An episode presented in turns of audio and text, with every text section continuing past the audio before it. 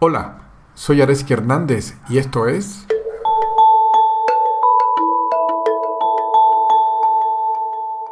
¿Las personas iluminadas experimentan la dualidad y la separación? Cinco reflexiones sobre este tema.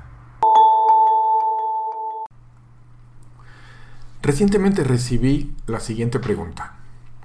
Un santo como Tukaram, San Francisco de Asís, un gurú como Babaji o Swami Nityananda, es alguien que ha alcanzado un nivel de conciencia más elevado.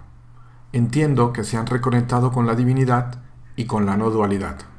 Sin embargo, estando en este plano de separación, en este mundo o en esta dimensión, y habiendo sido amorosos y compasivos con sus semejantes, ¿experimentan igualmente la dualidad y la separación de este mundo? Quiero tocar varios puntos mientras respondo esta pregunta. El primero de ellos, la frase alcanzar un nivel de conciencia más elevado usualmente se interpreta como la iluminación. Sin embargo, esta palabra con su uso se ha ido malinterpretando y se ha ido cargando de misticismo, y como resultado se ha convertido en algo exótico, distante, lejano en el tiempo, difícil de obtener solo mediante mucho trabajo de meditación o algo reservado solamente a personas especiales. Y nada más lejos de la verdad. Es por eso que personalmente trato de evitar esta palabra, iluminación, y la sustituyo en ocasiones por frases como alcanzar la comprensión o el conocimiento. Punto 2. A su vez, la frase alcanzar un nivel de conciencia más elevado es difusa y para alguien con una mente más científica o racional deja una sensación de que le falta claridad y requiere ser más precisa. Es por eso que quiero decir aquí que alcanzar la iluminación, comprensión o conocimiento se refiere específicamente y en primer lugar a comprender qué es eso que realmente eres. Y no, no eres tu cuerpo o tu mente o tu historia o tus pensamientos o tus emociones o tu nacionalidad o tu sexo o el conjunto de tus acciones, sino la presencia consciente. Pero no me refiero a comprender esto o conocerlo racionalmente como si fuera una clase donde te enseñan qué es lo que eres. Me refiero a una comprensión profunda que penetra en el cuerpo. Como dice un proverbio, el conocimiento no es verdadero hasta que no está en el músculo.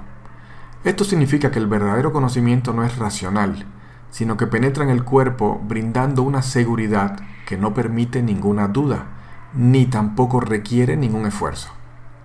Por ejemplo, ni siquiera en los momentos de mayor sufrimiento o crisis existencial dudas de que uno más uno es igual a dos, ¿cierto? Ese es el verdadero conocimiento, el que no requiere un esfuerzo de creer, sino que ya está en el cuerpo brindando una seguridad que no permite ningún margen de duda. Entonces, alcanzar un nivel elevado de conciencia se refiere a comprender sin necesidad de creer o realizar ningún esfuerzo, qué es aquello que en esencia eres. Pero como comenté más arriba, esto es solo la primera parte y no constituye aún la iluminación. Se requiere posteriormente un trabajo de investigación e indagación para conocer, igualmente no a nivel racional, sino a la verdadera comprensión, cuáles son las cualidades de aquello que eres, ilimitado, eterno, imperturbable, completo, luminoso, abundante. Una vez que se comprende, sin tener que creer o realizar ningún esfuerzo, cuál es tu verdadera esencia, que es presencia consciente, y cuáles son sus cualidades, ilimitada, luminosa, pura felicidad permanente, abundancia, entonces podemos decir que se ha alcanzado la completa comprensión o realizado el autoconocimiento supremo. Punto 3. También se considera que alcanzar la comprensión o el conocimiento, es decir, la iluminación, es el final del camino. Sin embargo, esto no es cierto. Aún después de alcanzar este estado de comprensión, es frecuente que nuestros pensamientos, nuestras emociones y nuestras percepciones del mundo sigan su ritmo habitual de percibir, pensar y sentir desde la separación, el miedo y la escasez. Esto se debe a que nuestra mente y nuestro cuerpo han sido enseñados, es decir, condicionados, a lo largo de los años a pensar, sentir y actuar de una forma determinada a través de nuestra cultura y en consonancia con el paradigma materialista en el que hemos sido educados. Se requiere tiempo para alinear la forma en que pensamos, sentimos, actuamos y nos relacionamos con este nuevo entendimiento o comprensión alcanzado a través del proceso de autoconocimiento o la iluminación. A esta segunda etapa se le llama autorrealización y comienza al terminar la primera etapa, que es el ganar la comprensión y conocer las cualidades de qué es aquello que realmente somos. Punto 4. Desde el punto de vista de la no dualidad, no existe la ilusión o las apariencias y la iluminación. Desde el punto de vista de la no dualidad, solo existe lo que es real y la actividad de ignorar, la ignorancia, de lo que es real. Desde el punto de vista de la no dualidad, no existen dos planos, no se trasciende de un plano a otro al iluminarte, no se va desde este nivel de dualidad o mundo de apariencias a otro nivel donde la no dualidad se percibe directamente al ocurrir la comprensión de tu verdadera esencia, la iluminación, las percepciones del mundo no cambian. Después de la iluminación o realización, lo percibido, sentido, experimentado o visto no cambia.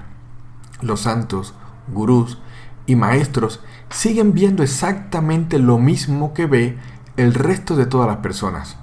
Lo que cambia es la interpretación que hacen de lo que ven. La ilusión, o como se le conoce, Maya, sigue siendo la misma. La interpretación de lo visto es lo que cambia. Ellos, las personas iluminadas, saben que es una ilusión en el sentido de que hay algo ahí, pero saben que no es lo que imaginaban que era antes. Un mundo sólido, material, compuesto de personas, animales y seres separados.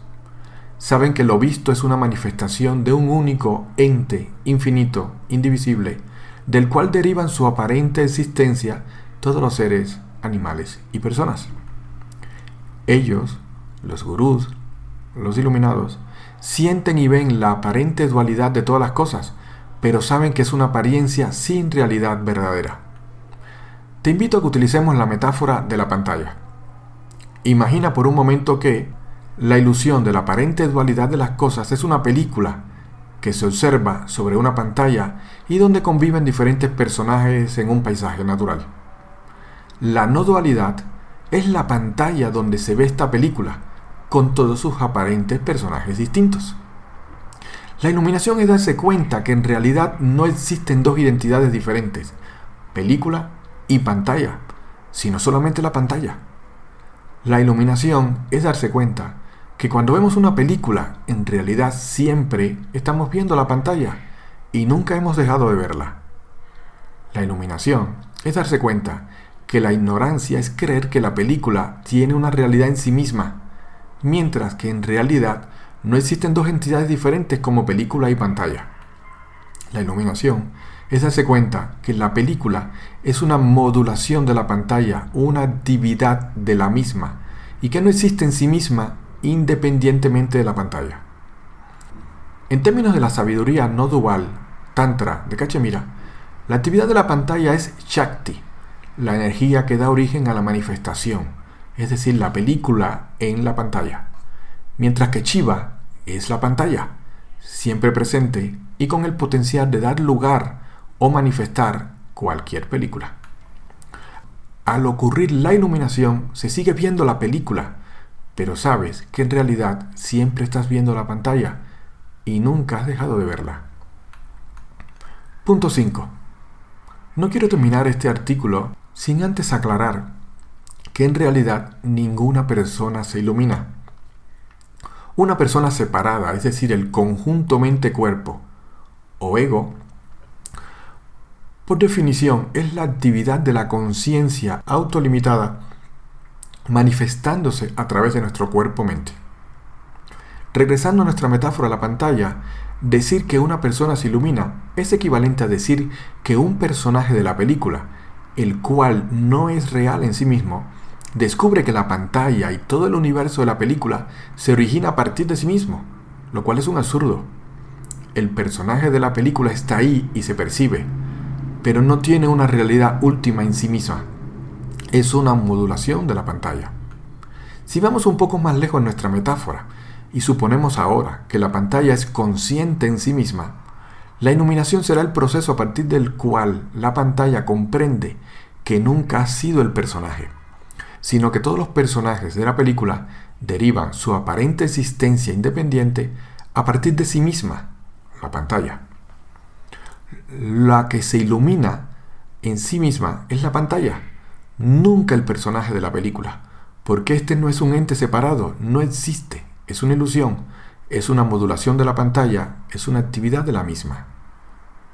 Por lo tanto, ningún personaje de la película en última instancia realiza ninguna acción, son apariciones aparentemente separadas, originadas a partir de la actividad de la pantalla. De la misma forma, ninguna persona, ningún ego separado se ilumina. Iluminarse es comprender que en primera instancia la persona, el ego separado no existe por sí mismo, sino que es una actividad de tu verdadera esencia, la presencia consciente, luminosa e ilimitada. Y esta es una entidad que compartimos con todas las demás personas, animales y objetos del universo.